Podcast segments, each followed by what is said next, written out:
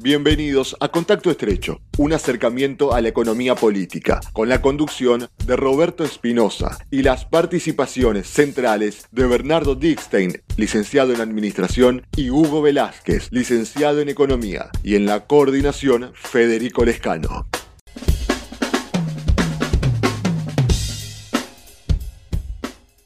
Bueno, bienvenidos a otra emisión de Contacto Estrecho, un acercamiento a la economía, un acercamiento a la política. Y hoy tenemos un programa especial, ¿no? Porque a los habituales participantes de este programa, como Federico Lescano, como Bernardo Dicten, como Hugo Velázquez, y quien les habla, Roberto Espinosa, también se suma Martín Barrio Nuevo. Martín Barrio Nuevo que tomó en los últimos tiempos una trascendencia a nivel nacional debido a que es un gran analista en la evolución de casos de contagio de COVID en el orden nacional y también es senador provincial por Corrientes, contador público, entre otras características que lo definen a Martín Barrio Nuevo. Martín, eh, buenas tardes, gracias por sumarte a Contacto Estrecho. ¿Qué tal? ¿Cómo están? gracias a ustedes por la consideración y la disposición. Eh, eh, en relación al primer interrogante que surge, Martín, tiene que ver con la evolución de casos de COVID. Eh, distintos infectólogos, distintos especialistas médicos vienen advirtiendo la llegada de una segunda ola al país en cuanto a casos de coronavirus. ¿Ya está la segunda ola a partir de los 16.000 casos que tuvimos en el país en las últimas 24 horas? Sí, efectivamente. En realidad la segunda ola nosotros la, la casi tres semanas eh, y esta última semana con una aceleración de los casos muy marcada, muy preocupante. Eh, con lo cual no hay duda de que el país, en el país ya estamos ahora. A ver, entendiendo también, un poco por lo que yo me involucré en, las estadísticas, que hay distintas realidades y que no todas las realidades son, son iguales. Hoy eh, hay un crecimiento en todo el país, pero mucho más cosa que ya sucedió con la primera ola, pero que luego se fue trasladando hacia el interior, hoy con menos restricciones a la movilidad. De hecho, más de un millón de personas se están moviendo por todo el país, con lo cual eh, seguramente el traslado al resto del país va a ser bastante más inmediato que en la primera oportunidad. Y en ese plano, Martín, porque por ejemplo ayer Hablábamos con Tomás Orduna por Chaco TV, con el infectólogo en el orden nacional también, que nos decía todavía no es momento para una cuarentena total o para pensar en una cuarentena total. Otro tanto también pensaba Pedro Can, otro infectólogo, asesor del presidente en cuestiones de, COVID-19. Eh, ¿Pensás que, eh, a diferencia de ellos, es momento de, implementar algún tipo de restricción fuerte en el país? Bueno, creo que evidentemente en, ningún contexto se está analizando eh, una cuarentena como la que vivimos tres o cuatro semanas el año pasado. Me parece que, eh, por un lado, eh, la situación económica, social, este, esta semana conocimos los indicadores de pobreza en el país, ¿no? Y eso a la hora de tomar decisiones tiene, influye y sin duda, una cosa es la situación epidemiológica, que es un dato, concreto y claro y alarmante, eh, pero también al lado tenemos la situación económica y social. Eh, la mayor eh, demostración y exteriorización de esto fueron los índices de pobreza que conocimos esta semana. Ahora, saliendo de estos bloqueos totales, evidentemente sí se pueden tomar medidas. Y esas medidas tienen que estar, por un lado, focalizadas, es decir, analizadas en función de cada territorio y de cada situación epidemiológica, y después buscando que sean lo más eficientemente posible, posible sin eh, o buscar.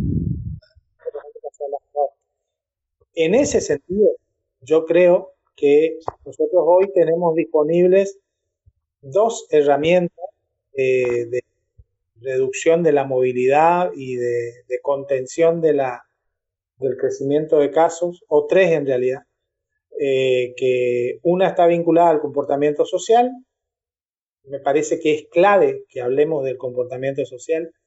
Les digo a ustedes que estamos compartiendo esta charla, pero les decimos a todos los que nos están escuchando, todos nos hemos tomado vacaciones de, la pandemia en el, en el verano. Eh, todos hemos tenido más o menos em, eh, reuniones con amigos, más o menos reuniones con familiares, y la verdad es que lo podíamos hacer porque el momento epidemiológico lo permitía. Hoy es momento para que terminen esas vacaciones de la pandemia y retomemos los cuidados que hemos abandonado. Me parece que eso es clave. Me parece que es clave que entendamos que eh, las reuniones con familiares eh, y con amigos en la medida de, lo posible hay que evitarlo. Si no las evitamos hay que espaciarlas, 5, 6, 7 días entre, entre una y otra, de manera que si se da el hecho que hayamos estado con un, con un contacto con COVID, lo sepamos antes de la siguiente reunión, que las reuniones se hagan al aire libre, justamente la dificultad que viene con la llegada del frío, o en ambientes ventilados, con ventilación cruzada.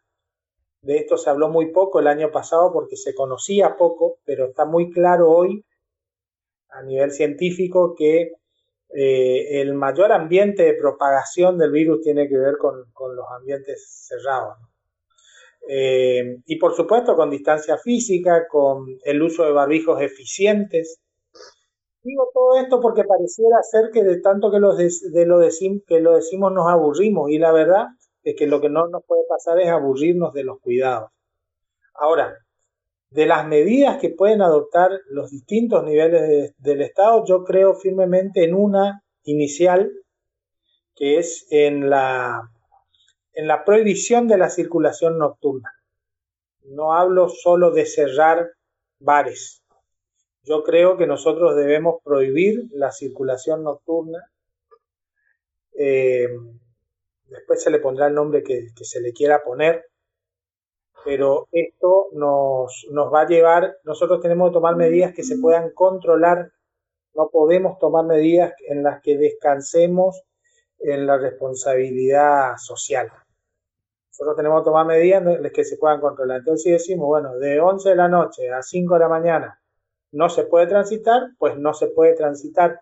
Y el que transita tendrá que demostrar por qué lo está haciendo, ¿no? Pero no podemos caer en la situación de, que, les decía recién, en donde la responsabilidad eh, social sea, sea el, el, indicador, porque efectivamente encima donde menos responsabilidad social se ve. Y el, eh, Martín, vos sabés que hay un, hay un ejemplo que hoy leía en relación a lo que está pasando en París, en donde hay una restricción de circulación entre las 7 de la tarde a las 7 de la mañana, es decir, una restricción importante. Sin dudas. Y allí, allí eh, y aprovechando un poco la presencia de economistas y de... Em, ¿Por qué yo creo en esta, en esta, en esta restricción? Eh, creo que es una restricción focalizada eh, que por supuesto afecta a un sector de la economía, el del esparcimiento y el gastronómico, fundamentalmente, que al ser un sector focalizado puede ser atendido adecuadamente por los distintos niveles del Estado y no ya con una con, restricciones generalizadas en donde por supuesto la contención económica de los sectores se vuelve mucho más compleja y más difícil eh, y entonces permite eh, evitar movilidad de contactos eh, y es lo que se ha hecho en todo el mundo a ver estamos avanzando con, el proceso de vacunación en la Argentina. Más del 50% de los adultos mayores de 80 años ya tienen al menos una dosis.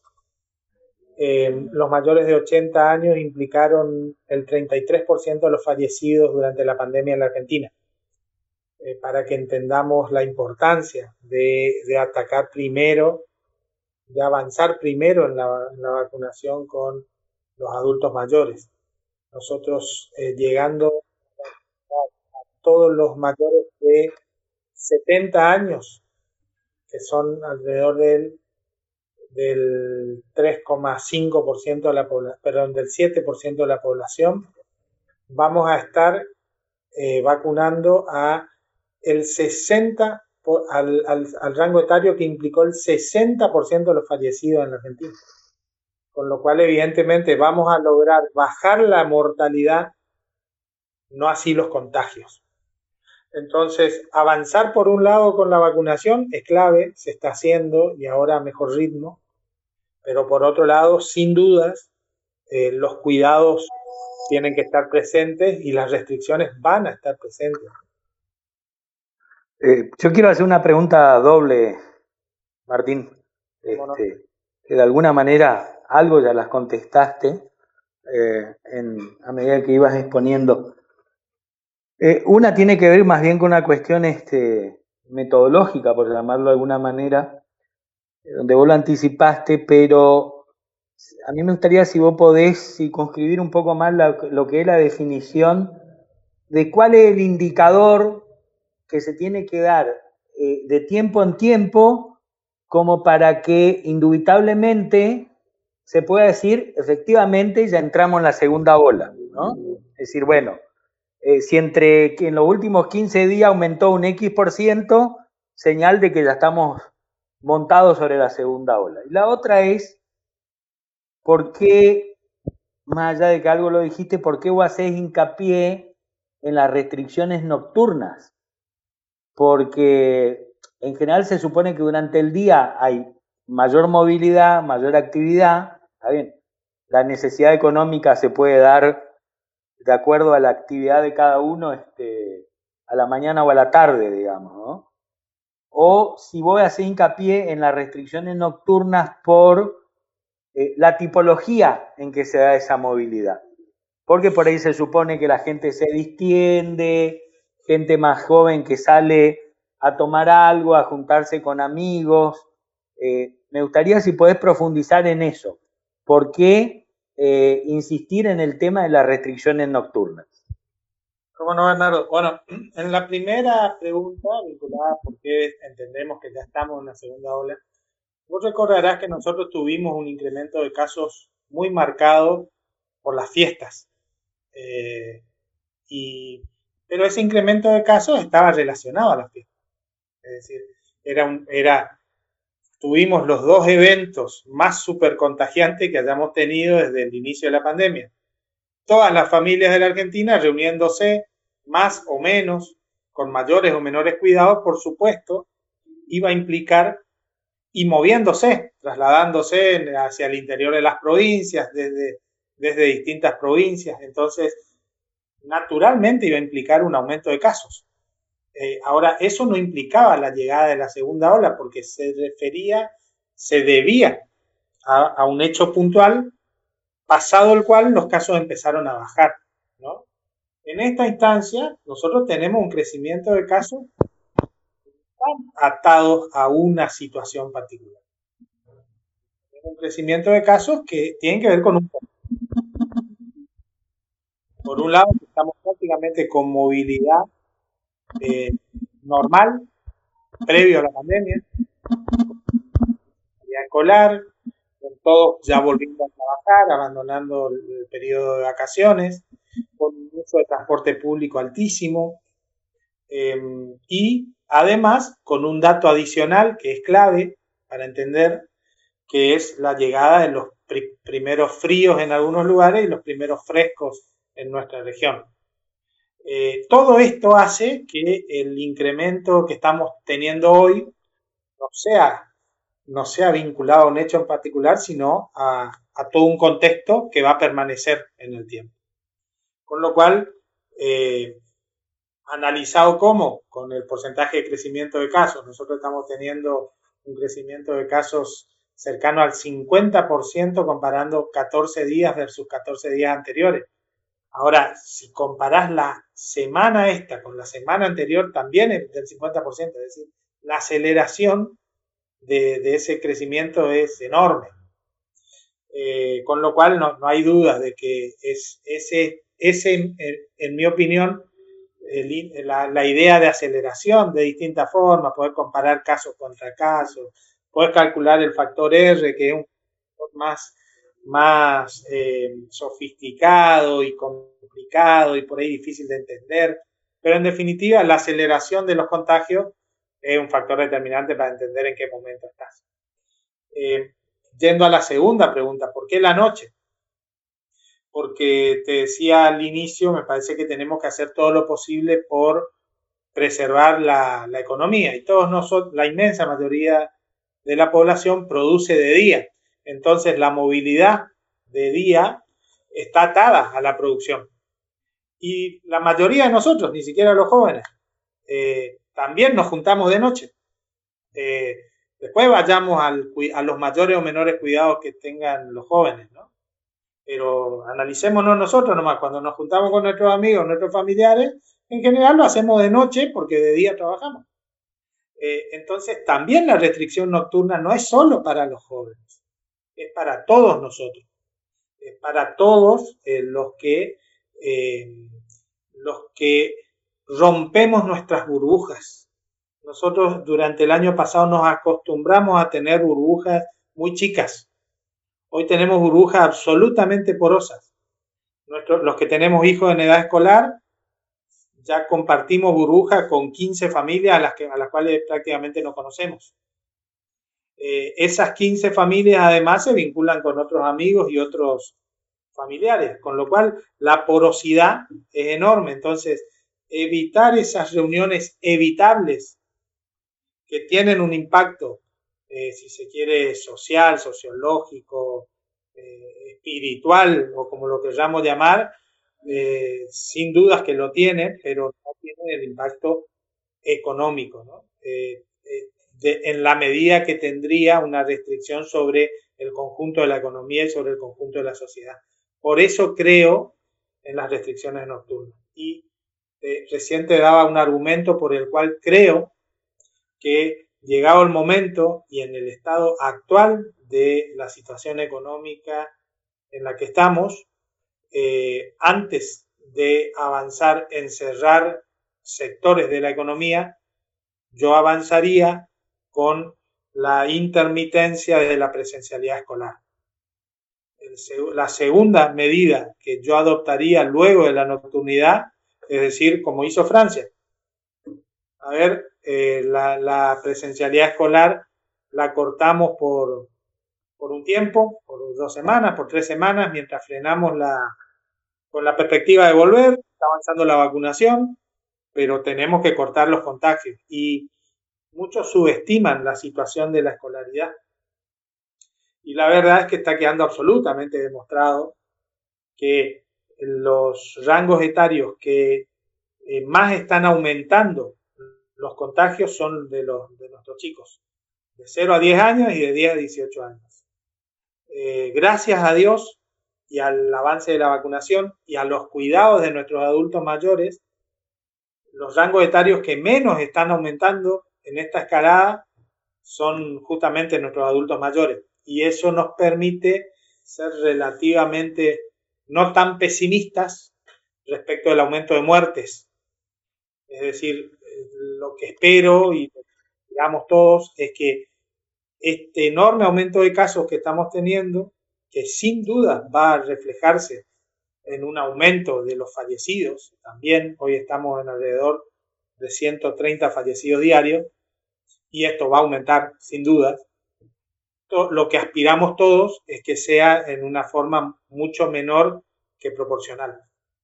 Correcto. La pregunta es, a lo, que yo le quería adicionar por algo de lo que vos recién decías, eh, si, nos podés explicar un poco eh, cuál es la relación, si es que la hay, entre avance de la vacunación y avance de la tasa de contagio hasta que en, determinado momento esa tasa de contagio cae abruptamente, ¿cómo se vio que ocurrió en países como eh, Emiratos Árabes, Israel o Chile inclusive, que Chile tuvo que, este fin de semana que pasó, tuvo que poner en, en cuarentena estricta a 16 de sus 22 millones de habitantes.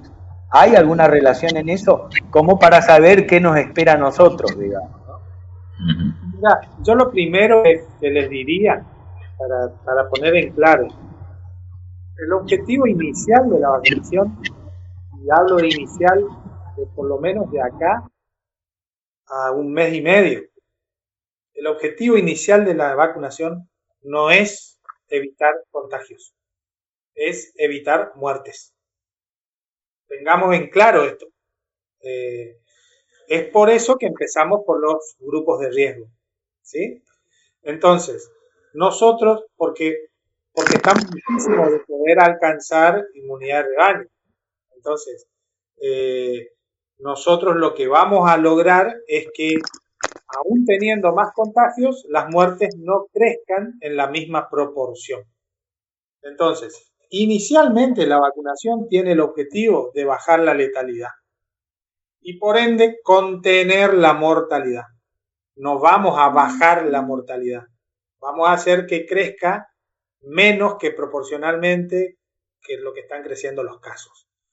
Ahora, em, después, por supuesto, y ya seguramente bien entrado el segundo semestre, vamos a avanzar en niveles de vacunación que nos permitan bajar los, los, niveles, de, los niveles de contagio. Como sucedió en los lugares que para mí son, son solo dos las excepciones. Después me puedo referir a Chile.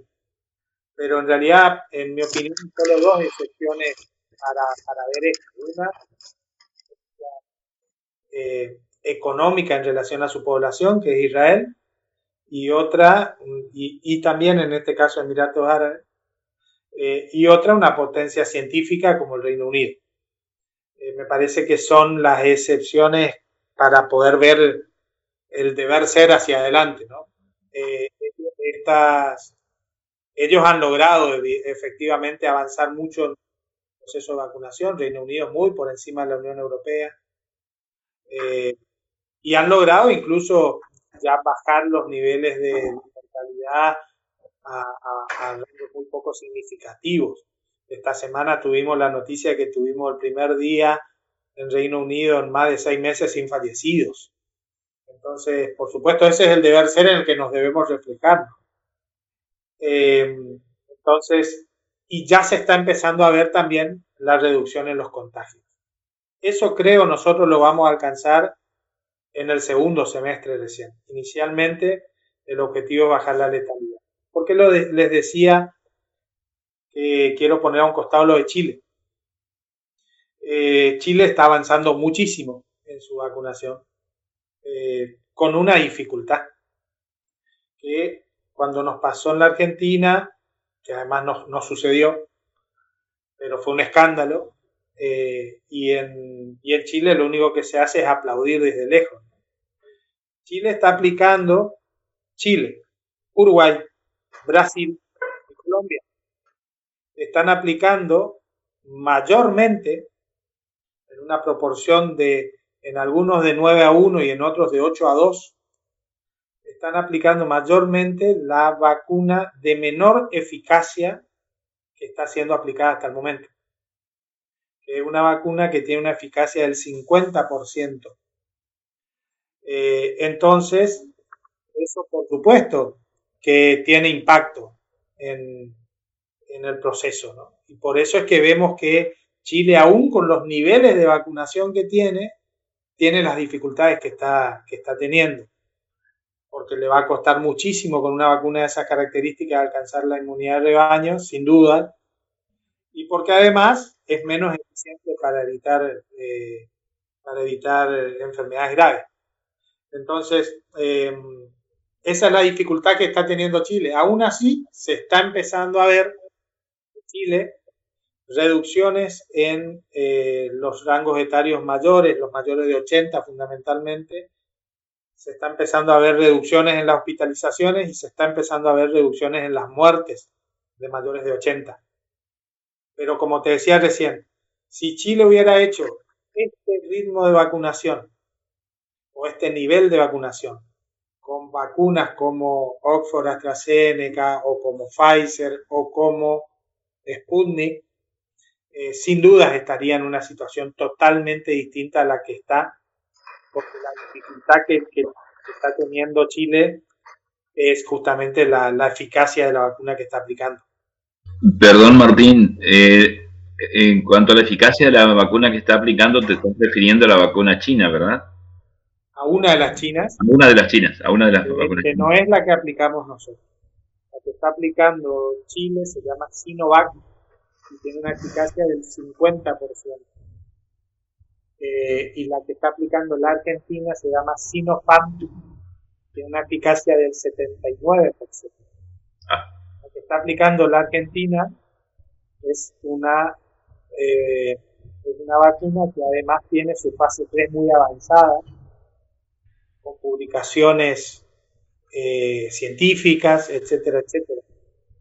La vacuna Sinovac, de Chile, de Brasil, de Uruguay, Colombia es una vacuna que enunciada una eficacia del 50%, que se está midiendo mientras se aplica y que no tiene ninguna publicación de fase 3.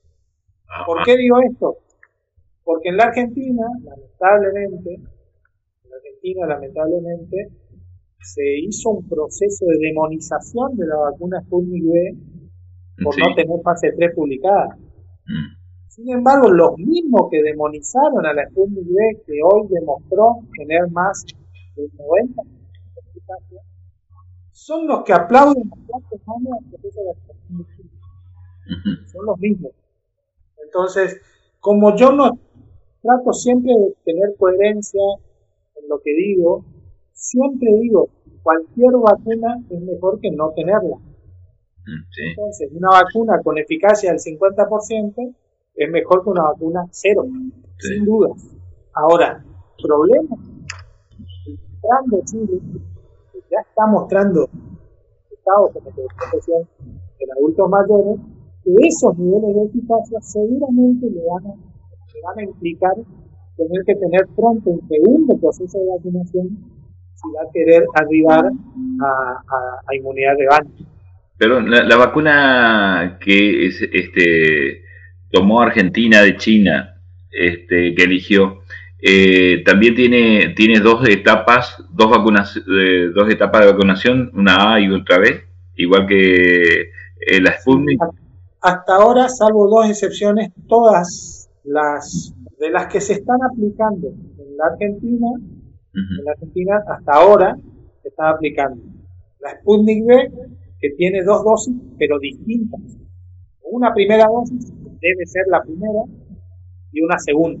Sin embargo, tanto Sinopharm como AstraZeneca, ojo, mm. ya sea que lo produzca India, o sea que lo produzca Bélgica, yo después que lo ahora en Coba, son las dos, simplificando, la china y la inglesa, las dos llevan dos dosis, pero de la misma, del mismo componente.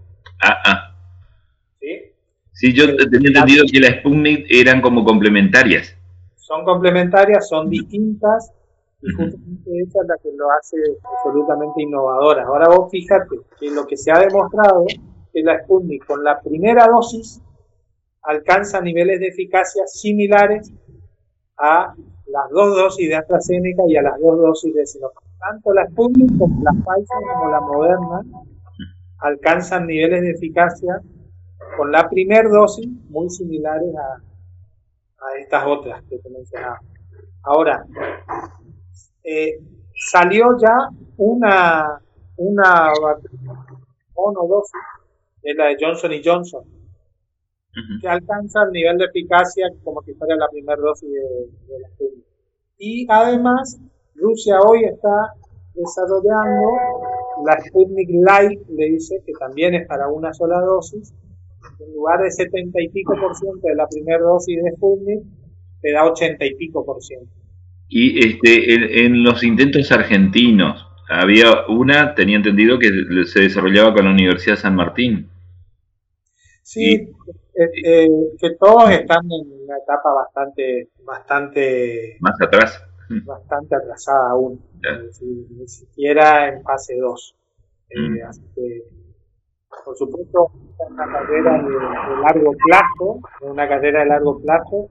No, eh, no, este no va a ser el único proceso de vacunación vamos a tener. Esto va a quedar después de manera permanente así como la vacunación de la gripe, etcétera, con lo cual todos los desarrollos que se hagan son importantes, así como el convenio que se firmó para producir la vacuna pública allí en la Argentina, que no va a ser para este año, sino recién para el año que viene. Es decir, todas estas cosas de mediano plazo son, son determinantes, ¿no? Pero hacia adelante.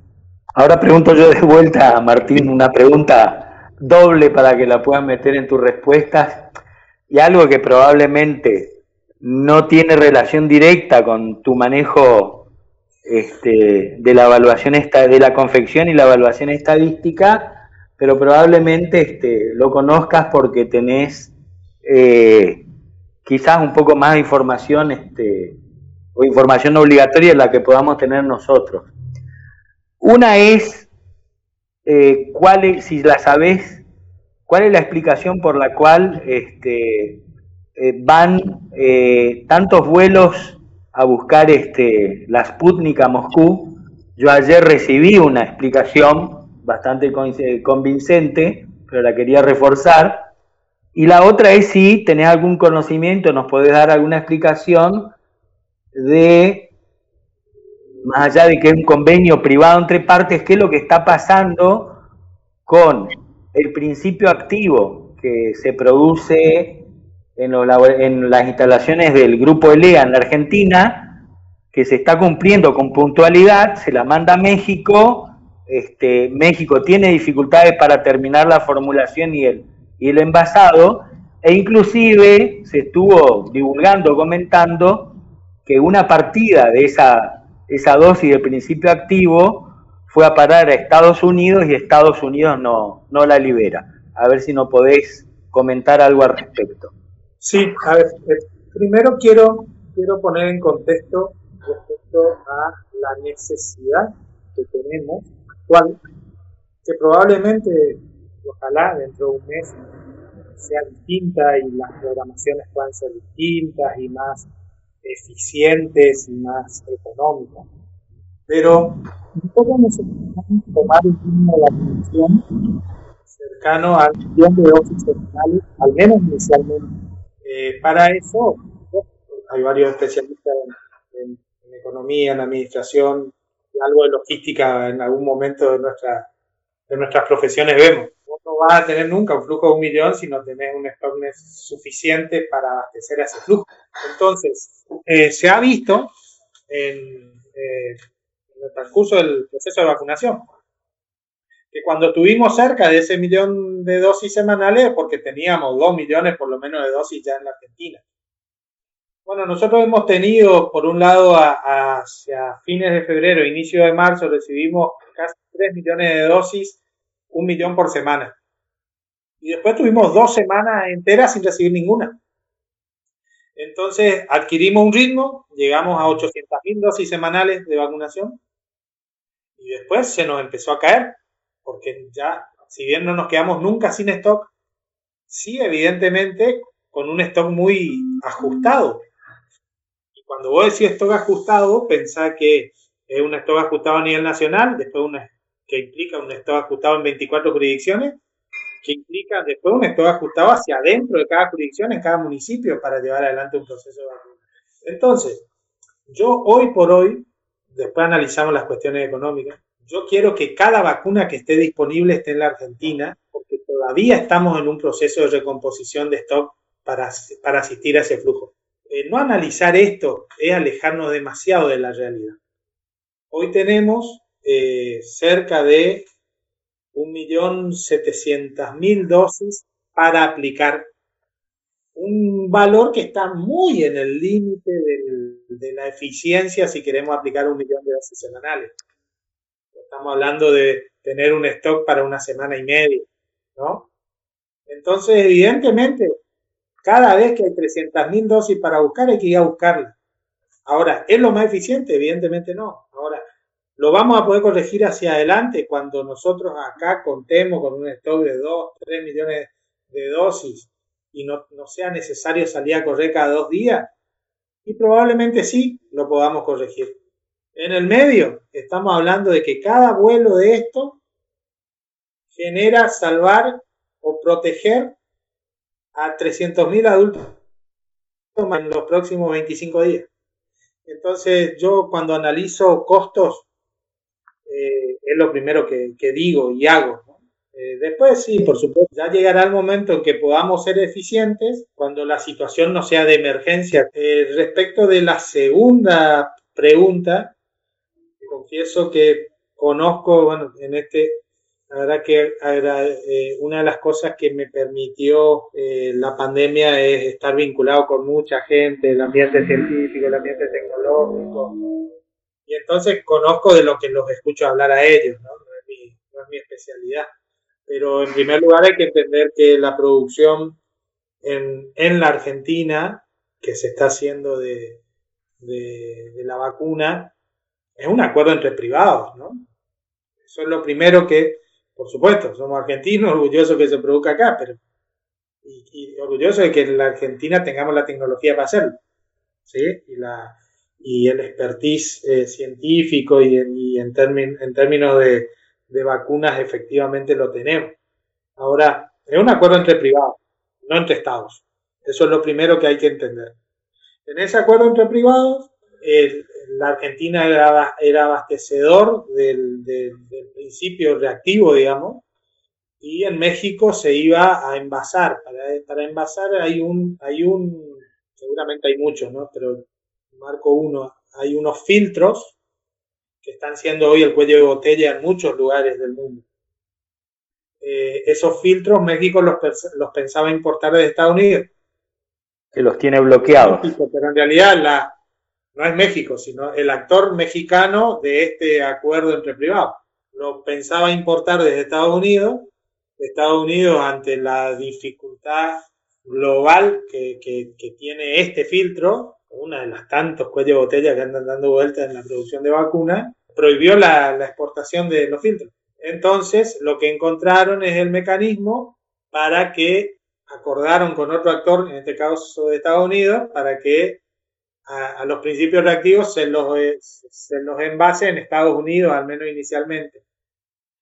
Bueno, todo eso llevó a una triangulación que demoró los años que nosotros esperábamos al principio poder contar ya con, dosis suficientes de este convenio y recién llegarían cerca de un millón de dosis a fines de abril, con lo cual la demora es, es muy marcada, como otras tantas demoras que está habiendo no solo en la Argentina, sino en todo el mundo con, la provisión de vacunas. Es un tema anterior sobre la relación contagios-muertos, que vos habías seguido, seguís muy bien todas las estadísticas ¿Cómo, viste la evolución el año pasado? Porque eh, quienes estamos, no seguimos eh, muy firmes las estadísticas, por ahí vimos que en los, primeros meses hubo este, un crecimiento de contagios y de muertes, pero que como para julio, agosto, como que empezó a disminuir un poco. ¿Puede ser o una impresión errada mía? No, efectivamente se da, Hugo, se da esa situación. Em, a ver, vamos a tratar de explicarlo. Eh, hablando con los médicos, primero que te dicen es que, bueno, todos aprendieron a tratar la enfermedad. Eso es un factor que sin duda hay que tenerlo presente. ¿sí? Ahora, la realidad es que la letalidad que se mide es una letalidad que está incluida en gran parte por eh, el índice de positividad por cuánto testeas, cuánto detectas. Por un lado. Y por otro lado, está influida por si es que tenés en el numerador todos los muertos que efectivamente tenés que tener. Es decir, esa letalidad tiene en el numerador fallecido y en el denominador eh, contagios detectados.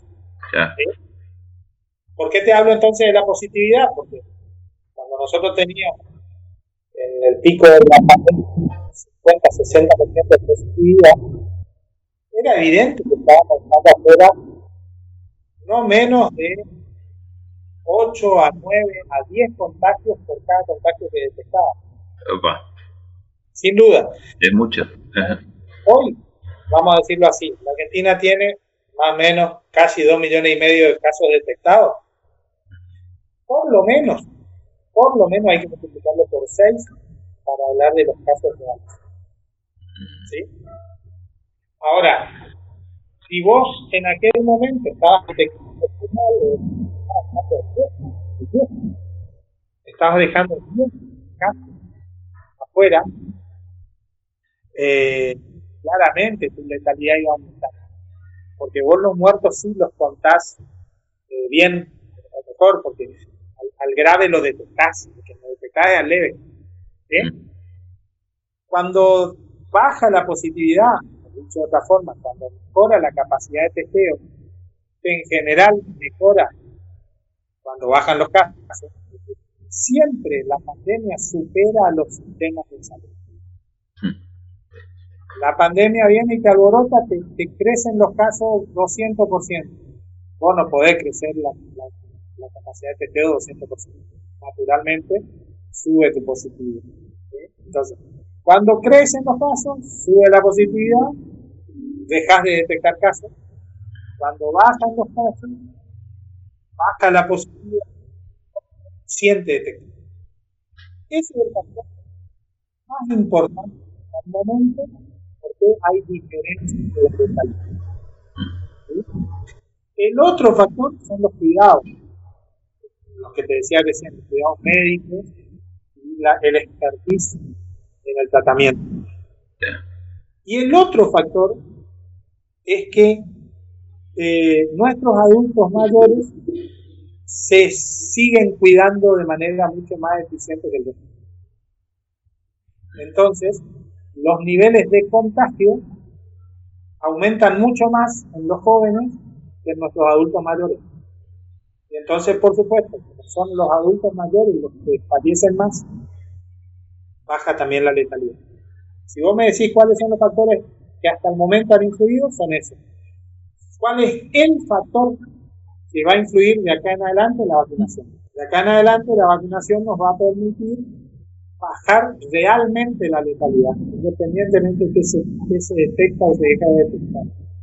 El cálculo que tengo yo hecho es que con el nivel de vacunación actual, con el que tenemos actualmente, más o menos 55% de mayores de 80 y 35% entre 70 y 79, nosotros estamos bajando un 30% de la letalidad. Vale decir, si yo multiplico por dos los casos, voy a multiplicar, voy a multiplicar por 1,4 los fallecidos.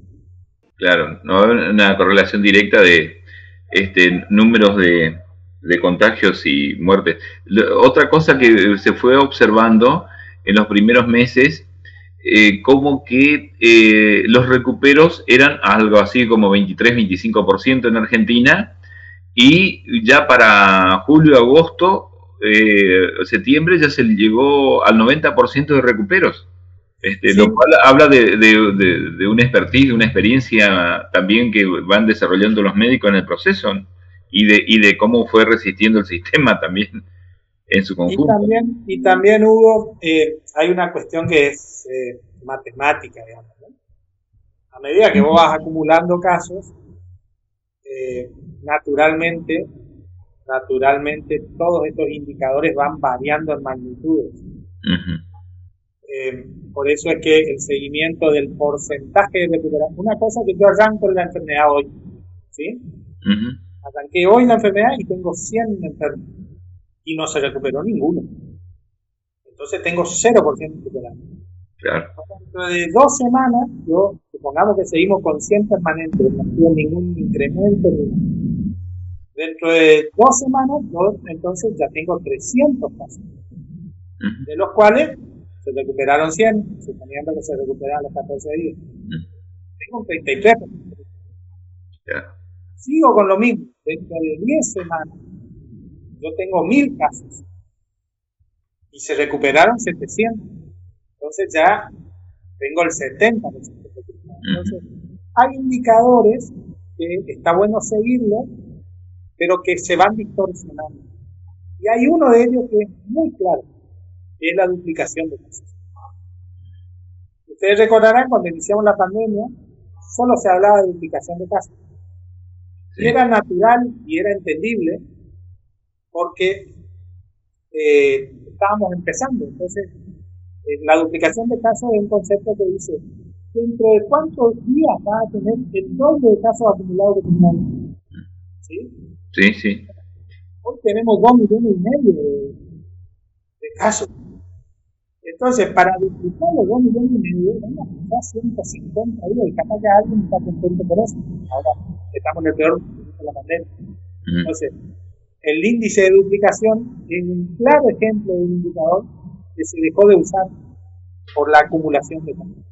Estamos llegando al final de este episodio. Muchas gracias Martín por la deferencia de atendernos. Seguramente estaremos hablando Martín en otro momento, en otra oportunidad. Quedaron un montón de temas pendientes, como por ejemplo la evolución de casos en corrientes, como por ejemplo también el tema de la situación económica, el margen de pobreza importante que mostró la región del NEA, especialmente el Gran Resistencia, según datos del INDEC. Pero eso será Martín para otra oportunidad. Sí, como no, eh, con, todo gusto, eh, a disposición. Bueno, un gusto haber charlado con ustedes. Ojalá les haya, les haya sido útil y no una pérdida de tiempo. Muy, muy ilustrativo, te queremos agradecer mucho. Un, placer haberte conocido, aunque más no sea por, por este medio, y la verdad que nos hiciste un gran aporte muy, muy enriquecedor. Gracias por tu sabiduría y por tu tiempo.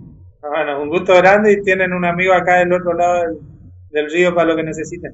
Con estas palabras de Martín Barrio Nuevo nos despedimos de esta emisión especial de Contacto Estrecho, un acercamiento a la política y la economía. Nos despedimos hasta la próxima emisión, en donde seguramente trataremos, desarrollaremos los números del INDEC que mostraron ayer un crecimiento exponencial de la pobreza tanto en el país como en la región, especialmente en el Gran Resistencia, pero será para la próxima emisión.